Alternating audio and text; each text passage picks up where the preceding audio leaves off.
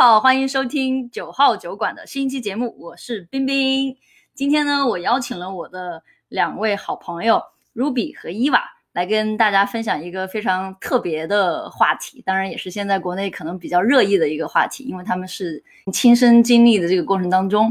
所以呢，这个因为有特殊的这个环境呢，我们今天没有办法喝酒，只能以茶代酒。那要不 Ruby 跟伊娃跟大家打个招呼吧？嗯，大家好，我是 Ruby。Hello，我是伊娃，啊，就结束了吗？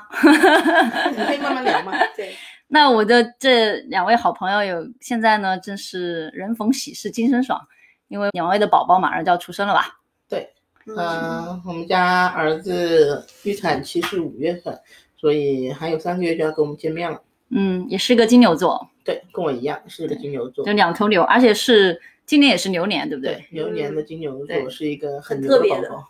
好了，那先恭喜一下你们了。嗯，好谢谢谢谢谢。嗯，最近是不是又都准备了很多的东西？对，因为宝宝出生之前需要准备还东西还是蛮多的，正好国内又碰到双十一、双十二，所以就是还用了很多的宝宝的一些东西啊，比如呃婴儿推车啊，然后洗澡盆啊、衣服啊之类的玩具之类的东西。那你最近的这段生活有什么跟之前不一样的吗？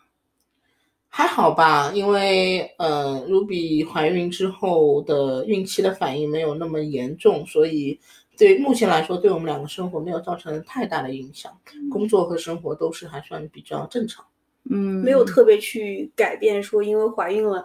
然后不做这个或者不做那个，嗯，所有东西都还是很正常的。我觉得可能会这样子，对我们两个来说也会比较放松一些。嗯，生活上没有什么太大的变化，其实呃，可以说有变化，应该是心理上吧，心态上会有比较多的变化，在自己不断的准备的过程中，要当一个妈妈的一个准备的过程中。嗯，那这样的话，我也就不再卖关子了。想必大家已经听出来，你们两个的声音其实都是女生的声音。所以呢，Ruby 跟伊娃呢是一对同性的伴侣。我们今天要聊的这个话题，同性的伴侣，两个女生呃，两个男生的家庭，或者是现在的独立女性啊，经济上也非常独立，精神上也非常的自由，希望能在未来有一个属于自己的宝宝。那这样一个想法，怎么样可以在现代医学的帮助下去实现呢？所以今天就来请伊娃和 Ruby 来分享一下他们已经走过的过程，来分享他们的经验。那我想问一下，现在你你们知道这个孩子的爸爸是谁吗？嗯，我们是用的捐精的精子，所以就是说，嗯，按照新西兰的法律的话，呃，我们只是知道他的一些身体健康状况，但不知道他本人的信息，这是跟这边的法律要求的。所以你们是看没有看到他？就是你不知道他的姓名，他住在哪里，嗯，他长什么样子，和他的声音这些东西是没有办法知道的。但是其实他会给你一个文文档，然后会有一些简单的介绍他的身高体重，然后大概长什么脸型、什么样的头发，然后以及什么样颜色的呃眼睛和肤色，哦以及宗教信仰啊，还其实我觉得内容还是蛮详细的，因为包括他有具体有有有没有孩子，以及有没有结婚，然后为什么要做这个，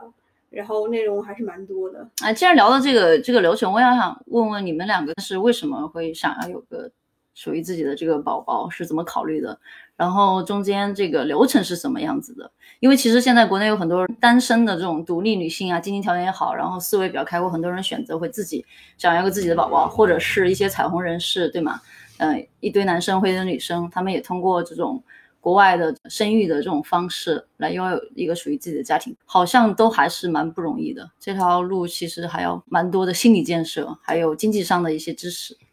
对，嗯，如果说对于对于异性 couple 的话，他们有本身自然的条件可以去生育一个宝宝，但是对于同性的 partner 的话，就是嗯就没有办法就自然怀孕，所以说嗯我们选择了就是人工的方式。嗯呃，对于很多女性来说，做妈妈可能是一个她们认为人生必经的一个过程吧。嗯就是对于我们家庭来说，嗯，Ruby 是觉得，嗯、她希望去经历一个就是这样一个过程去做妈妈、做母亲。对于我来说你你等一下，话他你是这样觉得吗？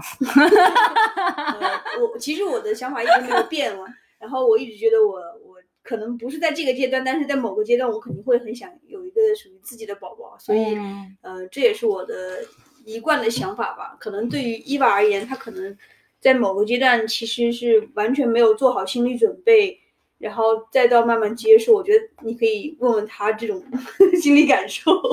我我我我喜欢小孩子，但是，嗯，我没有太大的嗯这种欲望或者想法去自己去生一个这样孩子，去经历这个一个十月怀胎的这个过程，哦因为我觉得十月怀胎对妈妈来说是一个非常辛苦，也是会有危险的一个过程嘛。可是，所以就是对我个人来说，我觉得，嗯，你又怕苦，你又怕痛，嗯也有点了，也有点了。然 后我觉得，嗯，我常常是觉得我自己都是个小孩子，为什么我还要再去、嗯去照顾一个小孩子这样子？但是，嗯，Ruby 常常跟我说，他希望去经历这一个十月怀胎，去做一个母亲，去养育一个孩子。那我作为他的 partner 的话，我觉得，嗯，我从来没有。去反对这件事情，或者说是不想去做这件事情。既然我的 partner 想做的话，那我觉得，嗯，我应该全力去支持他去完成这一个嗯呃过程，然后养育我们两个自己的宝宝。嗯，你们从什么时候开始准备呃要孩子？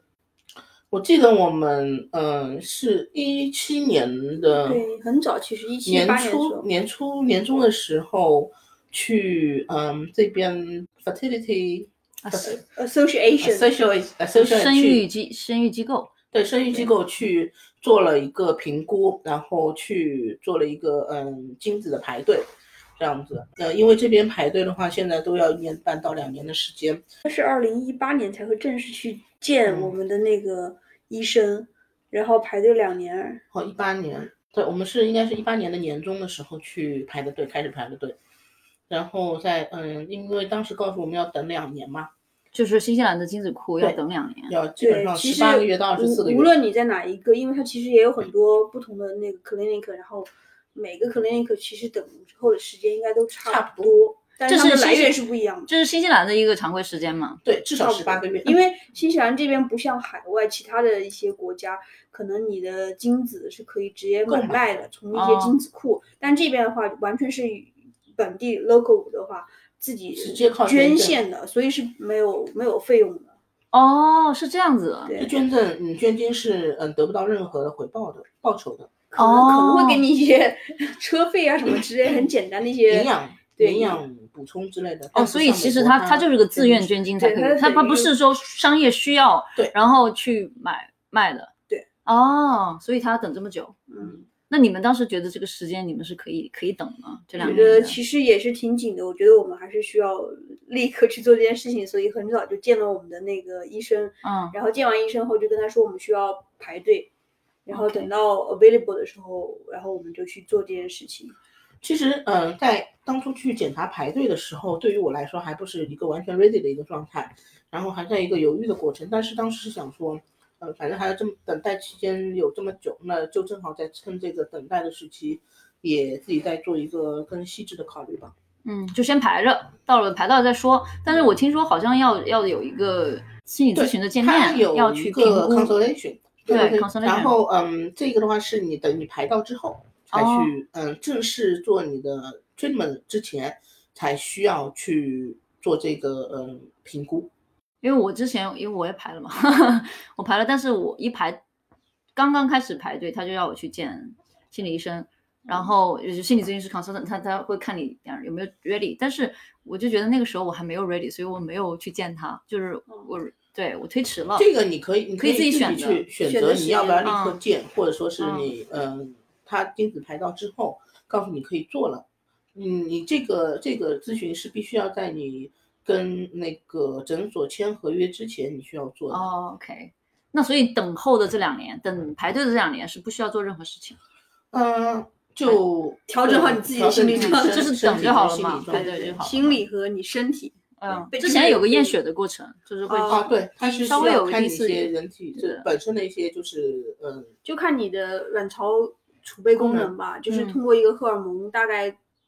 判断一下你的嗯、卵巢功能，以及做一些大概的检查，是不是呃整个嗯女性的生殖器官里面有一些问题。那么能处理的一些对问题能处理的就先尽早处理。如果没有影响的话，不影响生育的话，那是 OK 的。嗯嗯做的检查还挺多的。嗯。嗯，那其实这种排队排的时候，心态还是比较放松的。真正排到了之后，可能会开始纠结了不？也没有，其实我们就用了这两年的时间，其实在心理上也是做了一个蛮，嗯嗯、呃相对还是比较好的一个准备吧。所以，嗯，排到之后，我们就立马就安排去做那个 IUI 哦是这样的，其实嗯，对于伊娃来说，她可能觉得嗯还好了，不是不是很急。可是我觉得 嗯，我想尽早的去完成这样一件事情，所以我们年在轻，因为越对越年轻越好。因为你听到很多的人会跟你说，哦，你你要趁早去把这个呃事情做了，因为越到后来你的卵巢功能下降，然后卵子的质量也不会那么好。嗯所以其实在，嗯一九年的时候，嗯嗯我们去了悉尼去做呃那个 IUI，嗯，对，然后这里要科普一下 IUI 和 IVF 的呃差别是什么？呃，IUI 的话，它其实就是把精子注射到体内，嗯然后让它人工受精，应该叫人工受精的。受精，对。然后 IVF 就是大家所称的试管婴儿就是把呃精子和卵子都是通过在体外嗯培养成受精卵，然后嗯进行筛选，然后选择最优的，然后再转移植到嗯 carrier，就是移植到母体体里面，对对嗯，对，所以这两个其实技术上面说的话还是嗯蛮不同的，然后成功率也是差的挺多的。那所以哪个成呃 IVF 成功率高一点？IVF 的成功率会高一点，但是 IVF 成功率将近是那个 IUI 成功率的一倍。对，啊，但但这个所有的成功率，所有的东西还是取决于这个卵子质量和这个 carrier 的身体的状况。如果身体状况不好的话，呃，就可能会成功率会降低。对降低。有的人很多很多医生会跟我们说，很多人女的都试了好两三个循环都不一定能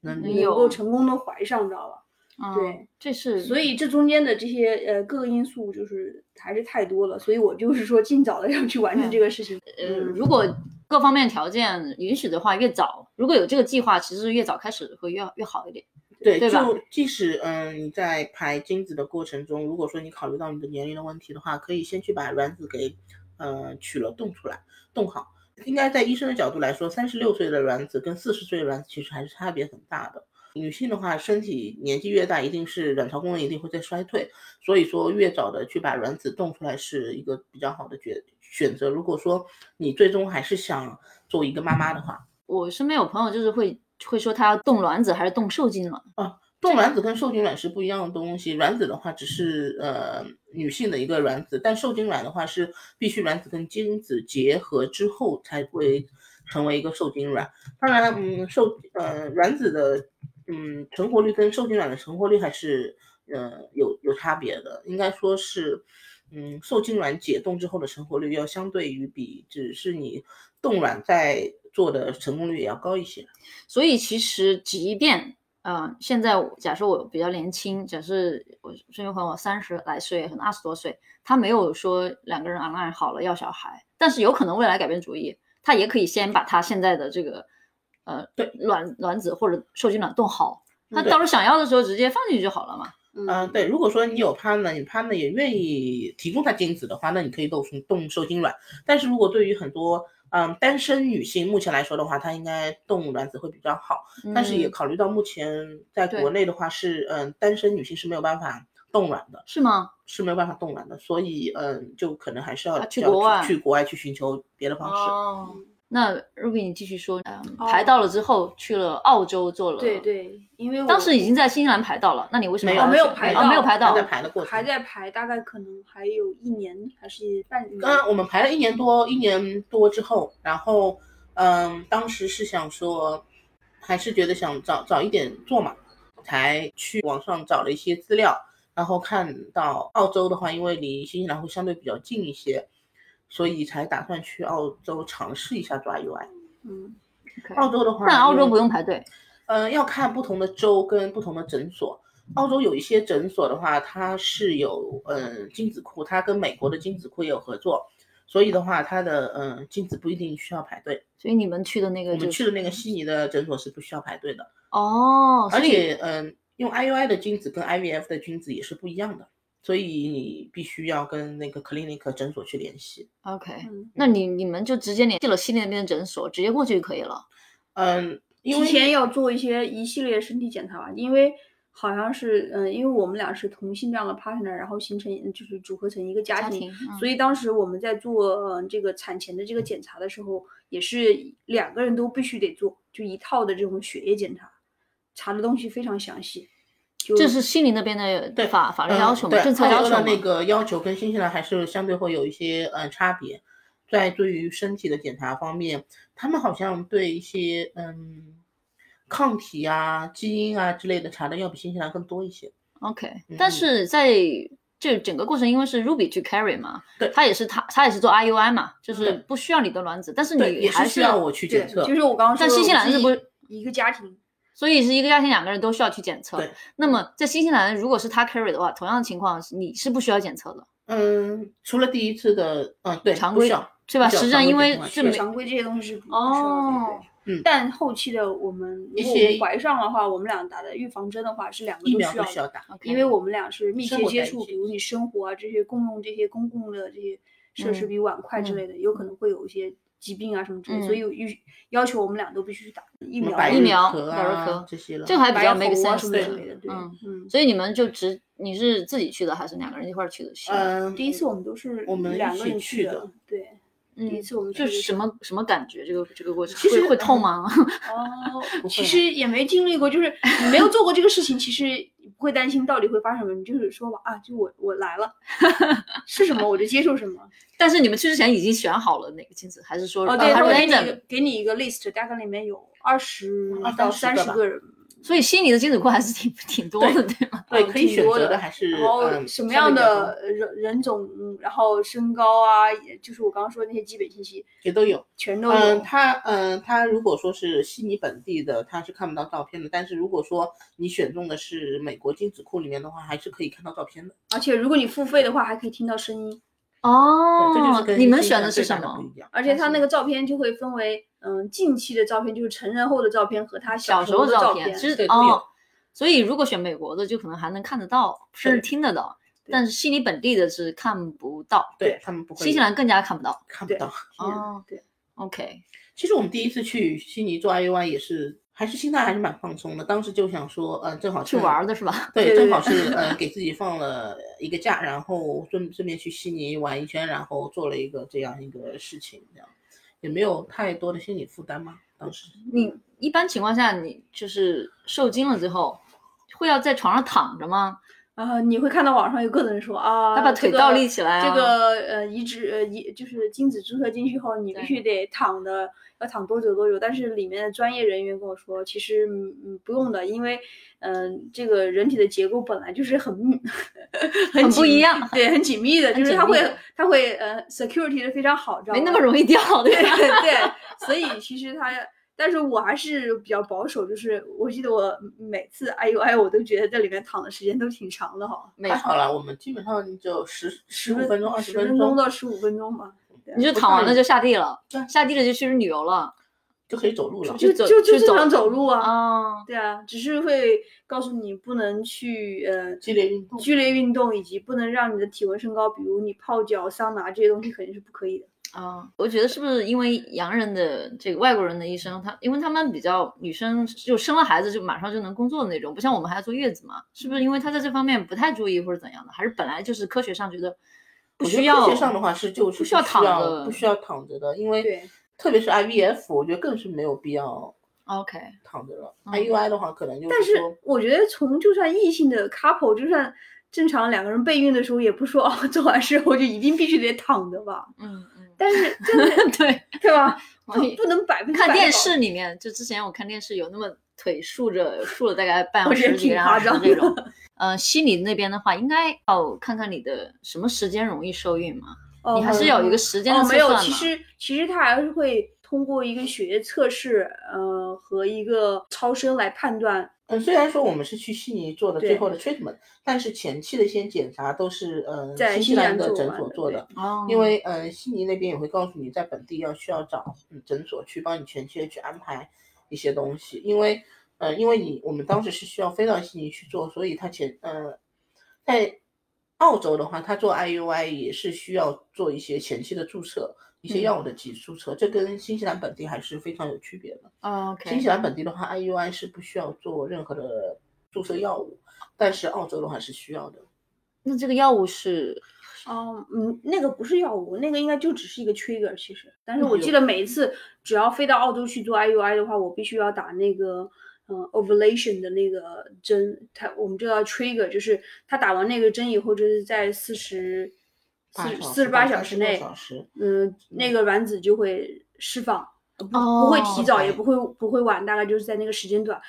所以这个时候我们就好抓住那个时间点去把受精子注入体内，所以它会给你一个时间，你什么时候去打。它啊，其实是有有测算的，对，也不是说你什因为么时候都去。因为其实它虽然嗯是在澳洲做，但是我们这边也要去过验血，把那个验血的报告会发到悉尼那边，悉尼那边说哦可能去看什么时候排卵期，对吧？对，不是什么时候会排，排但是每个人啊排卵的那个峰值都是不一样的，只能说一个大概。所以通过那个那个血液检查，他会告诉你，呃，可能接近于要排卵的时候，然后在那个四十八小时之前打上那个 trigger，然后这个时候哦你就飞，你就买机票，然后飞到悉尼，然后去，嗯隔天早呃，上隔天的早上去做那个。嗯你去了，你去了几次啊，我们去悉尼做了两次，？OK，对都是当天呃头一天飞，然后当天嗯做。对，因为你永你永远都不知道你是什么哦时候去、呃去打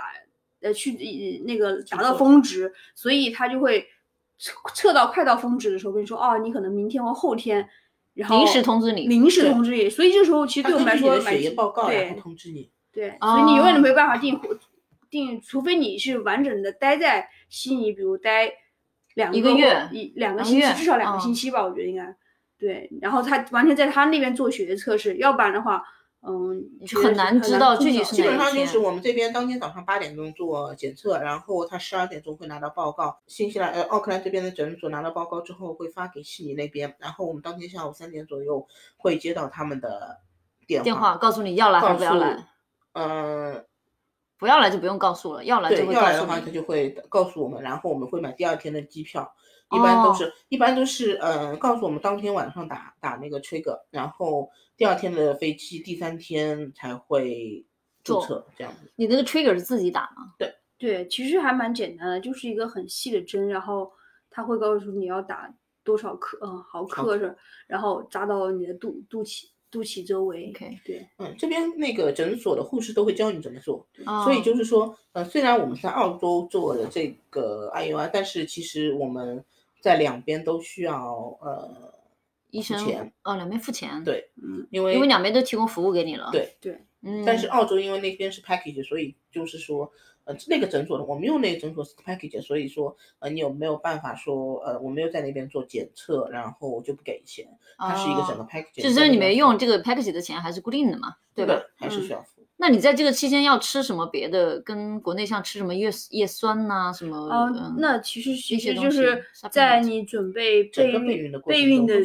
前，至少是前半年左右，你就要开始服用这个东西，因为那个卵子的质量不是说你当个月取的时候，它你才服用才会好，它其实是可能提前两到三个月就在产生这个卵子，直到直到那个月它才 release 出来。OK 而且卵子的质量，嗯、跟卵巢功能是不可逆的，所 OK，以一旦衰退之后就没有办法再回去。嗯所以就是说，嗯，你在取卵之前要，呃，服用一些就是备孕的一些药物，去让你的身体更好的达营养到一个备孕的状态。嗯嗯，其实这个跟普通这个夫妻，就他们也是提前其实吃一样的是一样的，对对。所以在这个过程中，其实也没有别的额外，除了要检检测没有没有啊，OK。对，那 IUI 相相对 IUI 之后，他注册之后多久才知道你有没有这个有没有？这其实，嗯，无论是 IUI 还是 IVF，就是，嗯，当你去确定你是否怀孕的话，都是在移植后的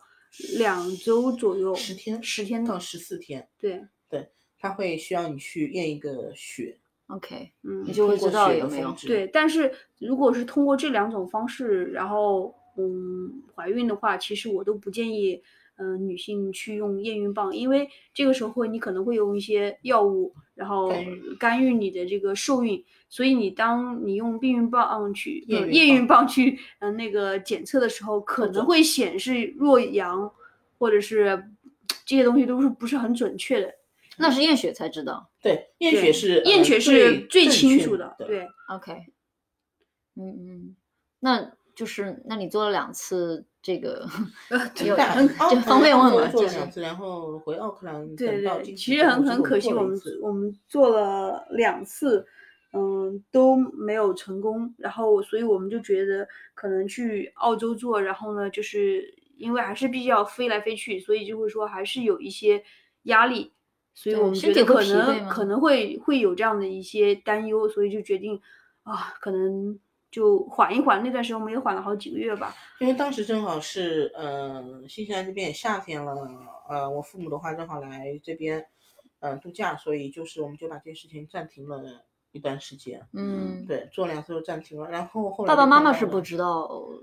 呃我妈妈在备孕这个事，知道妈妈是知道。嗯 OK，然后嗯正好过了没多久之后就 lock down 了嘛哦，哦，lock down 对对，就就呃疫情了起来了。之后解禁之后就排到了。对我，其实我们是打电话也问了，看他七月份那是排到的吗？他跟我哦们说是、最早时候我们打电话，一月份打电话的时候是说，呃，五月份左右会排到。后面我们三月份再打电话的时候说，可能到六月或者七月份的时候会，我们就能用上，你知道吗？啊，对，其实时间一直在变化，但是我觉得如果你自己想去做一件事情，还是要多跟进一下，因为这个时间点都是不一样的。就算嗯这个东西已经 ready 给某一个人了，但是那个人可能没有做好准备，他可能把这个机会就让给另外一个人了。嗯，你说排队的已经排到的人，他可能当时还没有对对对他可能就暂时不要了。对，或许你可能不需要等到两年，你可能只需要等到一年对吧？半一年半或者嗯一年半稍微多一点点就可以了。对，那如果像那个人题外话，他他不要了，他他还能再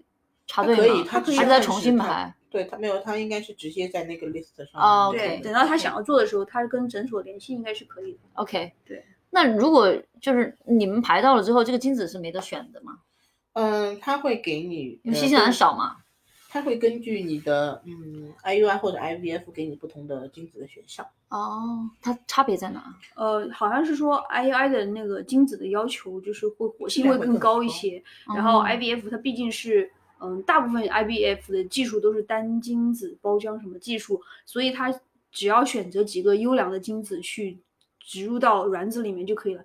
那 IUI 和 IVF 费用差别有很大吗？嗯，还是比较大的。IUI 的话，费用大概就在三千多纽币做一次。嗯然后，嗯，IVF 的话，嗯，做一次，嗯，包括取卵，然后做成受精卵，然后包括 transfer，大概在两万纽币左右。就贵了七倍。对，就是 IVF 人民币大概要花到十万人民币一次。哇，那真的是挺多钱的。嗯，那后来你从悉尼回来奥奥克兰，是医生建议你做 IVF，因为我跟他说我在澳洲做了两次 IUI，然后都没有成功，然后他可能就觉得直接做 IVF 可能会成功率会更高一点。嗯。但是，嗯、我其实还蛮固执的，就是我觉得 我的身体状况还、嗯。还蛮好的，因为其实我一直都有锻炼啊，觉得自己不太会说我是生理有点问题，然后怀不上，所以我嗯。想再试一次，可能更多的是因为嗯来回飞啊，然后临时做一些决定，精神上的压力会更疲更多一些，然后我就决定再做一次嗯 IUI 对。一般如果直接做 IUI 的话，医生都会建议你做少做到五到六次之后才转成 IVF，因为嗯、呃就就像正常的夫妻的话，他也嗯、不会说一次就会中这样子，也会也就是一个 take chance 的一个事情嘛。但是你想，如果做 IUI 一次是，比如说一个周期是一个月，对不对？对，做五到六次要半年哦，对，至少不断的再去，而且他建议其实是连续做，对对，连续五到六个月连续做，知道吗？因为它 IUI 它不会对你身体有什么呃干扰，就不会给你打太多激素什么之类的，然后完全是靠你自然的这个 cycle 去促去促使它能够受精，然后能够怀孕。但这个过程其实对很多，就这个精神压力会特别大，真的。嗯，最大的精神压力是在等结果的这个时间。就是啊，等你植入完以后，你需要等待这两周，但这两周其实你身体是很期待的去接受某个结果，但是你又不能太期待。有时候如果你太多的去想你这个结果到底是什么样的时候，你可能是过度紧张，然后反而不利于受孕，你知道吗？因为你是经常运动嘛，嗯，对吧？那我就是他这个医生会有一个嗯、概率，比如说我是今年三十五岁，我就普正常情况，我也不是运动员，因为你你还是经常经常运动，你还是对那普通的这个上班族，那我做了三四次，他能不能成？有这种呃，没有，它这种概率没有成或者不成是跟女性的本身的卵巢功能跟卵子质量有关，跟嗯你运不运动其实没有太大关系。但是话又说回来，运动可以帮助你衰减减缓衰老，也同时也会让你的卵巢质卵巢的嗯功能就是衰退的比较慢一点。嗯，所以我的意思就是说，这个你在做之前，医生不会告诉你，哎，五六次就差不多了，就其实没有的，没有就真的就是看但你看没法像这估。这次你身体都那么好对我其实嗯，第一次我们做检查的时候，我的荷尔蒙是在 peak，是在最高的值，所以我的功能是没有衰退的。嗯，然后那也就过了一年到两年，我就觉得就算 衰退也不至于衰退到哪里去，所以我其实对自己的身体还是一直蛮有信心的。但直到第三次 IUI 都没有成功的时候，然后我的想法就突然间转变了，我就觉得我一定要做 IDF 了。然后你就就因为我不想去接受 IUI 的这个，嗯，就是精神折磨，你知道吗？嗯就是你要去等待，然后呢，而且每天抽血，就是抽到真的你的两个手臂上已经每天都去抽血，抽连续多少天？抽大概，你想哈，你要六七次或七八次的话，你两个手上都基本上是抽的，每天都抽，所以你打完左边，你打右边，打完左边，打右边，还没完全好呢，所以最后打在我的手肘这个地方都有点淤青了，知道吧？哦，对最后 label 的那个就是 labor test 的护士都认识他了，说你又来了。你又来验血了，来，我给你抽。对啊，这个太折磨人了。对对对，还有就是那个等待的时间，然后你就嗯，等待都要等待了，不管你 IUI 还是 IVF，都需要经过这十天、十四天的一个等待。但是每一次十四天的折磨，真的你会在心里面啊，那个事儿一直就在里对面磨啊。对。现在的宝宝是一次呃 IVF，、对，一次 IVF 直接成的。啊对，而且我们还是挺幸运的，就是是 fresh 的 embryo transfer，OK 就是新鲜的胚胎移植，好吧，就是没有没有动，哦，那那是什么样？你是你要麻醉吗？你你是先取卵对不对？对，取取卵取完我的卵子后，然后嗯那个胚胎学专家就会把这个卵子和精子在呃那个实验室进行嗯结合受培植，嗯就是嗯培养培养培养，然后呢，他会根据它发育的状况，然后进行筛选。就比如到最后面的时候，可能你取了一二十个，但是真正到最后用的可能就只有那么几个。但是我还挺好的，当时我取了十几个，十三、十四个的样子，算是比较多的嘛。然后对，然后取出来的时候，它不是不一定说这个是呃成熟的卵子，它嗯就是取了一个卵泡，把这个卵泡吸出来，这个卵泡吸出来，它它只看大小嘛，就是觉得这个这个 size 可以了，然后它就吸出来。当然可能最后吸了十十三个，十三罐，然后嗯，这等于是一个手，术吗？对，就是一个小型手术，还是在不算半手术了。不知道吗？我觉得你打麻药吗？打半那个半麻，OK，对对嗯，所以他需要打麻药。你取出来之后，马上就知道能培育了多少个。嗯，不会，取完之后，他当天会告诉你一共取了多少个。第二天的时候，他会告诉你一共有多少个可以用去做呃纯受精卵。然后嗯，基本上是呃，如果说你的那个受精卵的情况很好，他基本上在第五天或者第六天的告诉你，你有几个 day 五或者 day 六的受精卵可以用。如果说你的身体状况允许的话，好的话，他会直接给你安排一个 fresh 的受精卵做植入植入，嗯其他的就会去帮你冷冻起来。你你你们有冻起来几个？我们其实最后有七个是 available 的，然后我用了一个，还有六个是冻起来的。哦，对它植入，我像听人家说，不是一般会放两个啊，受精不会新西兰的话，呃，新西兰和呃为了安全都有法律对要，求是它只会给呃孕妇放一个受精卵。但是如果说你是四十岁以上的要怀孕的话，它可能可以给你尝试放两个，因为增加一个成功率。但如果两个都成功了，那对四十岁以上的这个怀两个宝宝，双胞胎会不会更有压力？对所以对他们的风险会更高。啊，对，所以为什么这边医生一再强调，人人就是一个，就是只能怀一个是最好的，怀两个风险就会大很多，知道吗？嗯，那你存下来这六个，实际上以以后万一还想生第二个宝宝，还是还能再用，就直接去移植，呃，直接去放到移移植就可对移植就以了对可以了。对哦，OK，等于一次性手术是做了两个对，但通常的话好像是，每一次取的话，可能最后能用的话就是三到四个是比较标准的。OK，对那他取完之后会给你做那个好像是基因什么检测啊什么的，哦会，不会那是这种东西你可以自己筛选，因为现在可以，现在普遍用的应该是第二代那个技术，技术第二代技嗯术就是嗯，把一个把单独的精子植入到卵子里面，嗯啊、然后嗯，第三代的话是这样做完以后，它还会做一个嗯胚胎的一个基因筛选，把那些游离或者不好有破损的一些基因，嗯，就是筛选出来。这样的话，就是降低嗯受体在后期，比如流产啊，或者是不孕不育这种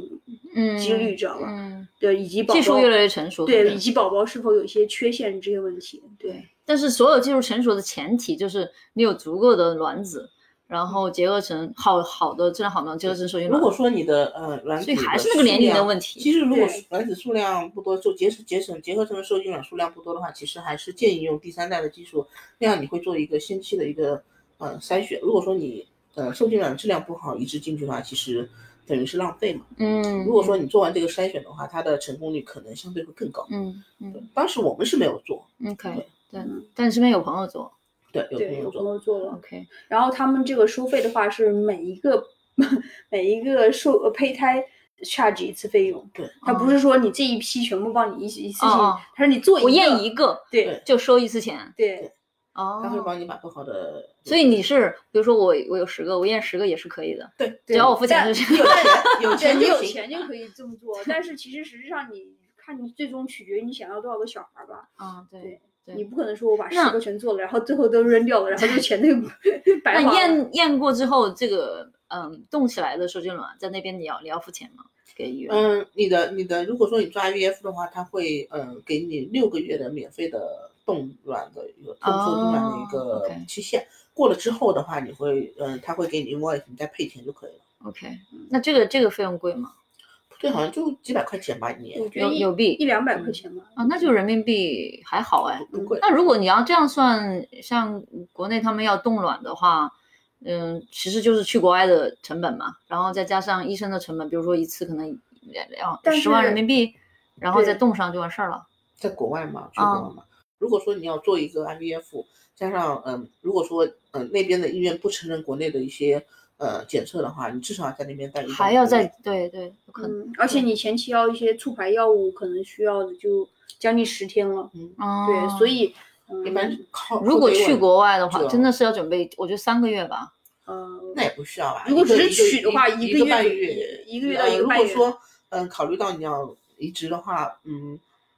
因为嗯新西兰本地的呃治疗还算比较保守，医生不会给你用太多的促排的药物，嗯导致你卵巢那个积水。嗯，但是如果说据我们所知了解的话，像美国这些地方的话，它会一次性给你上相对比较大的量的药，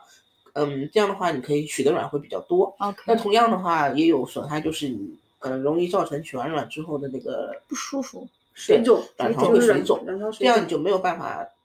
直接做移植，就必须再等下一个周期才能做移植。嗯。哦。然后我就是刚好算我身体恢复的还 OK，然后这边药物也算比较保守，所以嗯、我们有机会就是当月就做了一个嗯新鲜的胚胎移植。对。嗯，因为不管是受精卵还是卵子的呃冷冻跟解冻，都会是都有可能会有一个损耗的。嗯嗯嗯，那你那个离职完了之后，十四天就出结果了，就就知道自己有对对对，就怀上了。其实嗯，当天移植胚胎。估计我们在 那个床上就躺了一分钟还是两分钟就起来了，真的没有像大家说想象中要在床上躺十几分钟或半个小时，或者是对医生说你赶紧走，对弄好了。你可以走了，你回去了。对、啊对，你回来之后也没有继续躺着。没有没有，就很正常的，我还出去走走我我。们做的时候正好是碰到 lockdown，又碰到第二次 lockdown，、所以正好也不能出门儿，啊就天天在家休息呗。嗯嗯嗯，那是什么样的心情？知道其实我不知道是自己的那种直觉，就告诉我这一次的 IVF 感觉就比之前的 IUI 就是几率要大很多。其实我自己心里面有感觉，就像我可能是对我们这怀上其实呃，因为它其实你有那个就是咯噔着床的那个 那个其实我没有任何信号，人人家说哦会有什么身体反应或者说着床出血什么之类，我都没有。哦，然后我们其实，在验血的前一天是有做一个那个没有做这次，做用那个 bar 我们买了那个没有做这次，是是做了，你记你记得我你看俩在说什么悄悄话？我们做了做那就是那个个验验孕的那个验孕棒，我们在国内买的验孕棒，其实我们是做了，然后因为在靠近验血的那几天，我们其实是嗯、呃有做两次，你会发现是弱阳，然后是很弱的两条杠，然后再往后靠近验血的那天，然后那个呃颜色会越来越深，然后我嗯们觉得很有可能没有，这是就想说你说哎不要做不要做，你们自己刚刚刚刚都说的，不要不要用验孕棒验，现在自己有的没时候有这次忍不住，验，这都是人这次性。没有，因为呃，因为我们上两次的话，呃，验了，但觉得验的不准，不是你们就是自己都验了，为什么跟大家说可以不要用验孕棒因为不准吗第？一次就是 就是想知道这个结果呀，没有其实是买了不用也得 不不用也浪费了。嗯一开始尝试的时候的心情不一样嘛，第一次、第二次，所以那时候我们用用用了验孕棒，然后这次是没有用，是为什么？因为是觉得，呃，反正第二天就要验血了，那哦就算了，不要用。而且，嗯、他的他还挺奇怪的，每一次要验血的前一天都会来姨妈，之前的三次，她的姨妈很准，不知道为什么。那来姨妈这边没怀上啊？，对，来姨妈就说明没有怀上，所以你不用验血了。还是要去验。他们一定要有医学报告一定。要你验血报告才会宣布怀孕或者没有怀孕光是用姨妈不一定可靠。对，所以我们这次是觉得，哎，姨妈那呃要验血前一天就想啊，不要来姨妈，不要来姨妈，然后就没有来。然后第二天去验血的时候，我们都觉得今天应该是个好消 息就息。是你念念叨叨一天，不要来姨妈，不要来姨妈。对，之前也有护士跟我说，你确定你是来姨妈了，还是因为有的人是对着床会出血吗？他说他怕我区分不了这两个东西。我说我很确定是来姨妈了，因为它是量不量不一样，而且颜色也不一样。哦对，那你那你们什么时候知道是男生女生？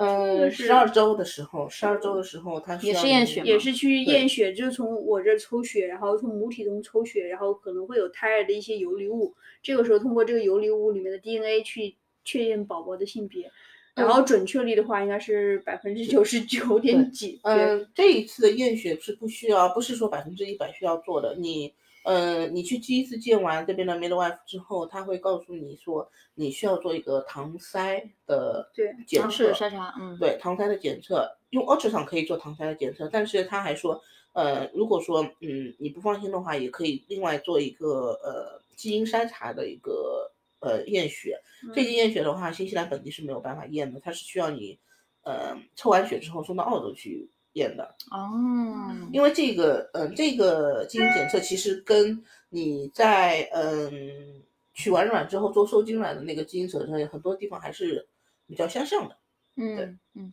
那新西兰这个验性别这个事情是完全 OK 的。对啊，他啊就是新西兰本地是 OK 的。完全会告诉你，他会告诉你性别以后，你好去准备男生还是女生的一些衣服、裤子啊，有什么差别吗？啊男生女生的嗯都是也会有。啦，还还还是会有一些。对，不多，但是还是会。我之前看那个美国那边有那种很搞笑的猜孩子性别，然后引发什么大火的，嗯都拿那种嗯 baby shower，他们就会在那一天 baby shower 那天 shower，告告诉你，就是我们的男孩子是男生还是女生。啊，但也有很多，嗯，比如在国内这个是不允许，但这边很很多人都会一开始就知道性别了。嗯但也有一些嗯夫妻会觉得，嗯，我们就保持这个秘密，直到生的时候才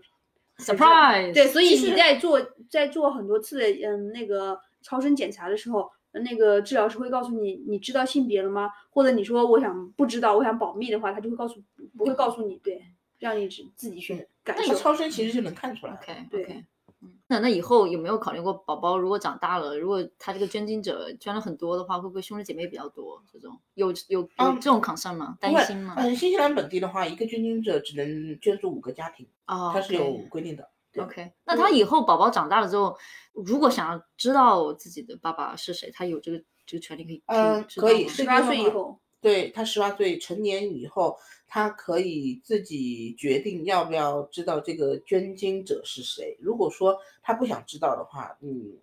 就可以。呃，如果说他想知道就他自己的选择。对他自己选择，他可以去找到诊所去找这个捐精的捐赠人。还能去找到这个人，对嗯，但是也要看，并不是所有的捐精者都愿意去被联系。如果说你选了这个捐精者愿意被联系，然后你的孩子以后也想去找他的话，那他可以有他自己靠他的自己的意愿，嗯对凭借他自己。但中间这些。事情全部都是由诊所来协调，而不是你直接去联系这个捐精者，因为我彼此都是不知道自己的对方的信息，对。住哪里啊，邮件什么，你都完全都不知道，嗯。所以只有诊所的人知道，所以他们保密工作还是做的挺好的，因为这边还是，OK。蛮按要求走的。那那你俩有想过，就未来如果宝宝问到我爸谁，对啊，我觉得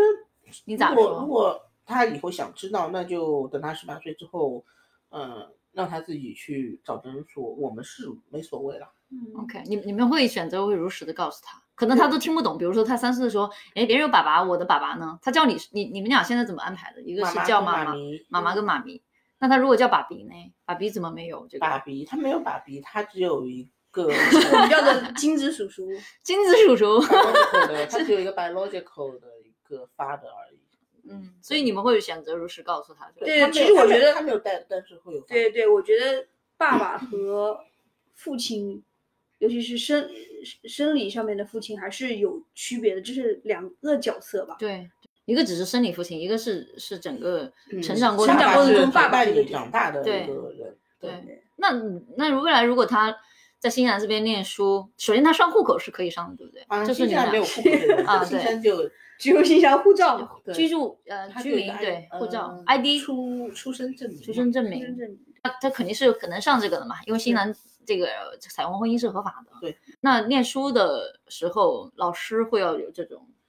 我觉得新西兰本地它本身就有一个这样的一个教育，因为，呃，我们去做那个 consultation 的时候，人家就跟我们说了，中间会牵涉到很多嗯不同的家庭，比如有单亲的，嗯，那可能只有一个爸爸或者一个妈妈的，对，有可能两个个妈妈两个爸爸妈都没了，孤嗯儿可能跟着家里面的某一个亲戚生活的，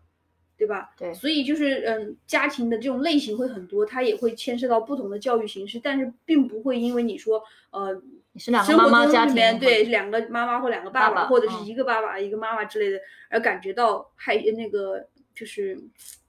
嗯不好意缺思失或者缺失之类的，让嗯孩子失去了自信。其实这个还好，嗯而且你如果有这方面的担忧的话，其实你可以直接跟新西兰这方面的这些嗯机构去联系，他们会给你们提供这样的帮助。而且嗯。新西兰应该，嗯，他们的所有的老师这些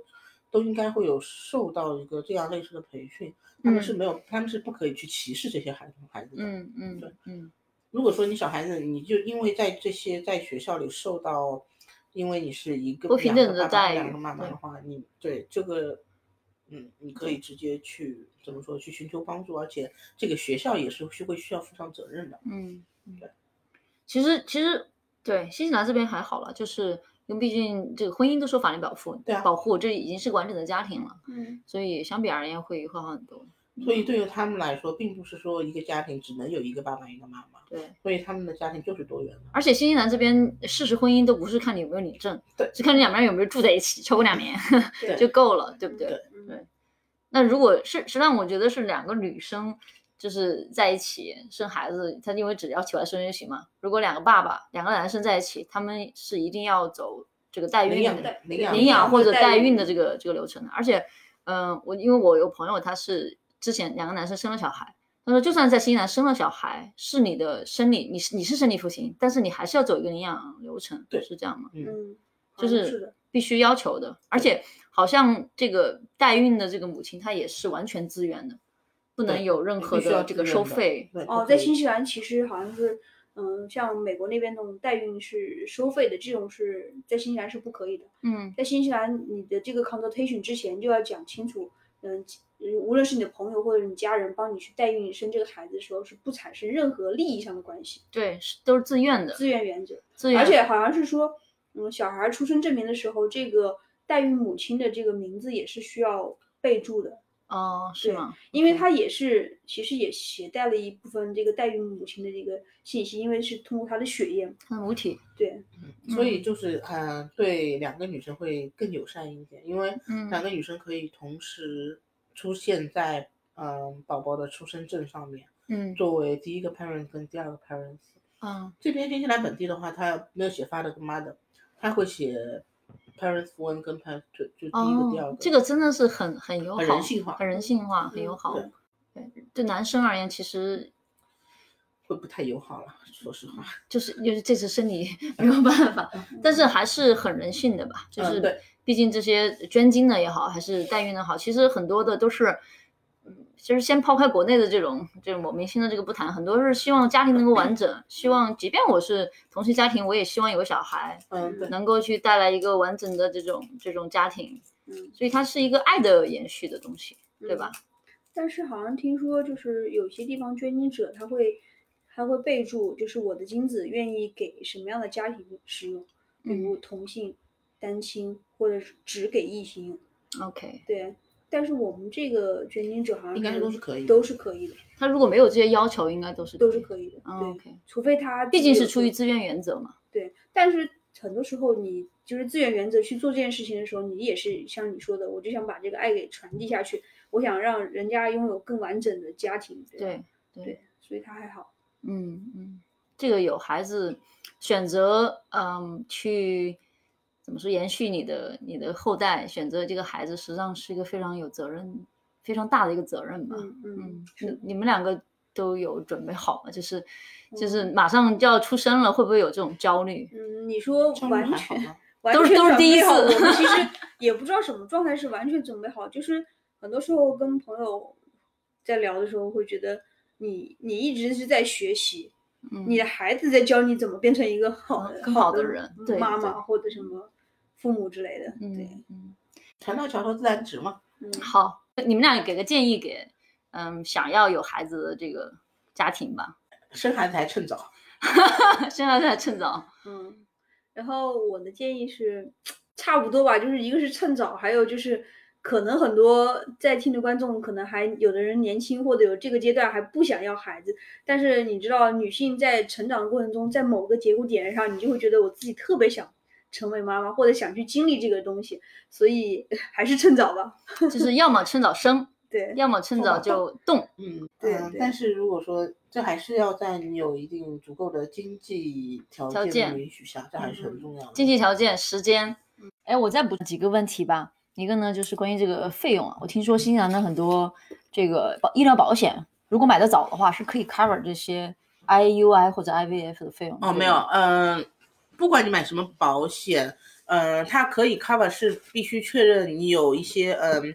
生育上的疾病或者问题的时候，它才会 cover 你的 IUI 或者 IVF 的费用。如果说像我们买的那个 AIA 的保险公司，呃，它是这么说的，它是需要你去做至少四次到六次的 IUI，然后确确确保你没有成功，确就确认你没有成功之后，他才可以帮你去申请一个方点去让你做呃继续的治疗，但治疗的呃费用应该也是有限制的。就是你自己要自费四到六次才有才能申请这个接下来的一个费用。对，其实，在新西兰本地的话，它也是有这个福利的，就是不管你是呃同性或者异性的 couple，你都嗯你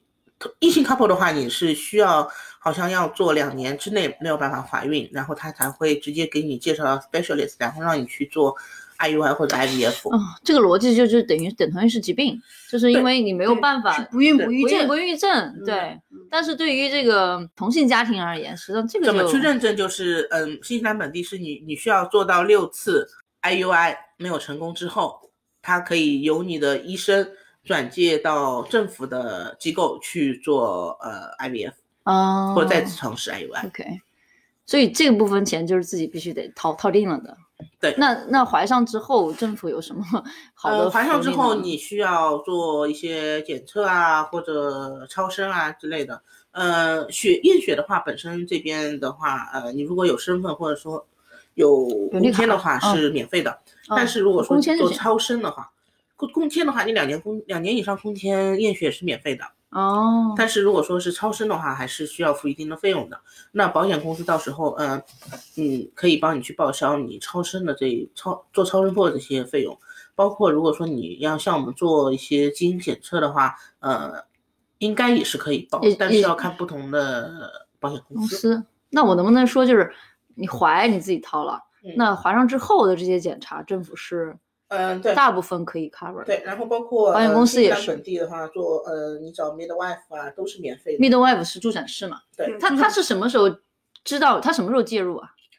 就是你验血，嗯，确定你怀孕以后，然后他，嗯，这个时候你的那个生育医生会跟你说，你接下来需要找一个 specialist 或者是 midwife，然后你就专家或者助产士。对，嗯，如果你找专家的话，他是需要付费的，然后这边的助产师的话是免费的。是公立的，公专家是私立的，对私立医院的。对，那你这个那这个 midwife 是你自己去找呢，还是他就介绍，或者你自己在他一个那个网站上面找，或者是你通过身边的人帮你去介绍。呃，你直接在 Google 上面搜索新西兰，或者说你所住区域的 midwife，因为新西兰就呃 midwife 在新西兰也是一个注册的职业，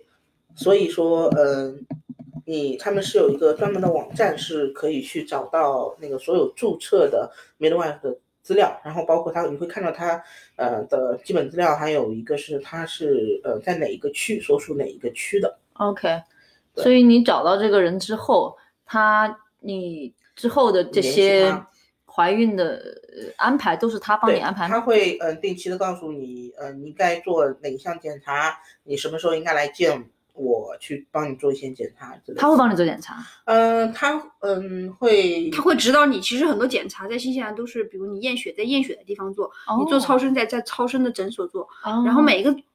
就不是像国内一样去医院做。对对，就是所以就不需就是都是预约制，不像国内说哦，我今天得早去医院去排队，嗯，嗯，然后把这个所有东西都在医院完成，然后这个跟国内是不一样的，你需要单独在后期的作用会比较大，他会帮你看一些胎位啊之类的。他会定期来你家跟你啊，看？还是你得去看他？你得去看他。他是有诊所，是家里还是怎么？在诊所，他有可能对他会有固定的时间，告诉你我在什么时间段会上班，然后这个时候你会跟他嗯、预约，然后我会几点钟来看你，对，OK，嗯，因为他还要去医院去接生啊之类的。对我刚想问这个问题他是他也是接生婆，接对接生嘛？对，因哦为因为就像嗯、呃我们这周四其实我们预约是早上的，但是我们 midwife 今天给我发短信说他早上有一个临时剖腹产，所以他需要把我们的预约时间改到下午。剖腹胎管，对啊，对，他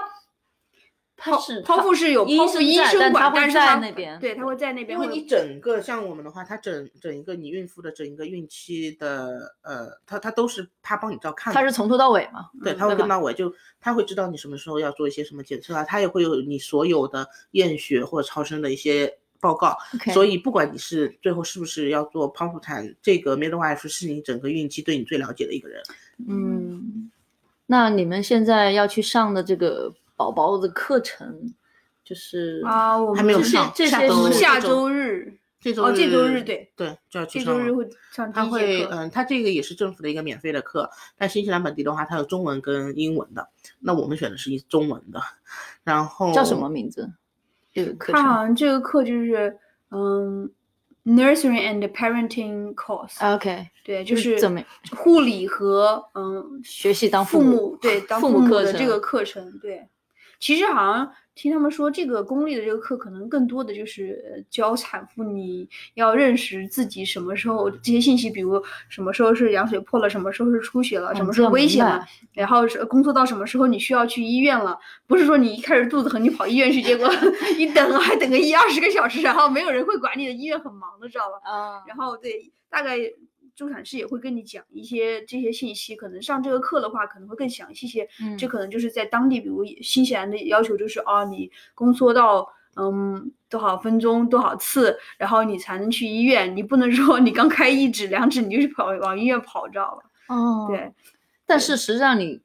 接近临盆的时候，助产士就会在你呃不就是 midwife 就是助产士 midwife 会、嗯、在你身边。会，就是嗯，按照新西兰要求是你至少开到四指之后，你才能去医院。然后 midwife 的工作时间只有八个小时。如果说你在八个小时内你没有从四指开到十指生宝宝的话，他就会你你的这个 midwife 就没有办法继续工作。医院会安排他们临时的医院里的 midwife 继续他的工作都。生孩子了，还工工作八小时呢？他们就是工作八小时，因为他们必须只能工作八小时连着。对啊，所以我们那天 midwife 就再次强调了，前期你肯定，尤其是第一胎，你肯定会经历那个嗯开指很疼的那个过程。如果是晚上，你就一定都要忍，怎么都忍着。到了白天，大家都精力很旺盛，然后怎么生都很很顺，知道吧？因为大家都是白天工作状态就会好。你想半夜三更凌晨都困得要死，然后帮你搞这个打麻药啊什么之类的，受不了。OK，他们医生半夜也不在，医生半夜也没有，所以你不要在 新南半夜没法生孩子，但是白天生，但是也是没有办法选的。如果你是真的要晚上生，其实医院还是有医生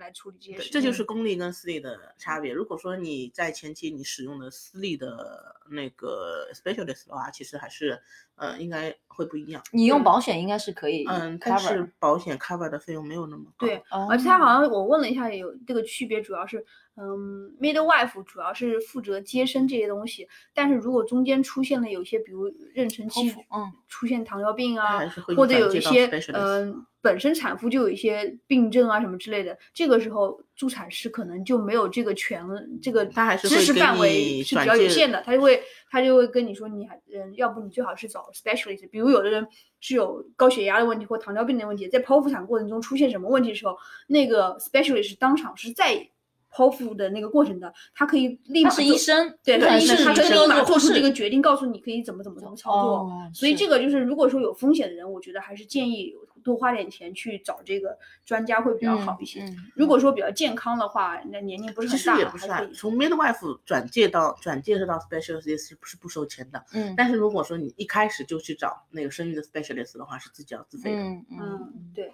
我觉得我们聊到又又往后聊了，就是，但但总体而言，就是生孩子这个过程是跟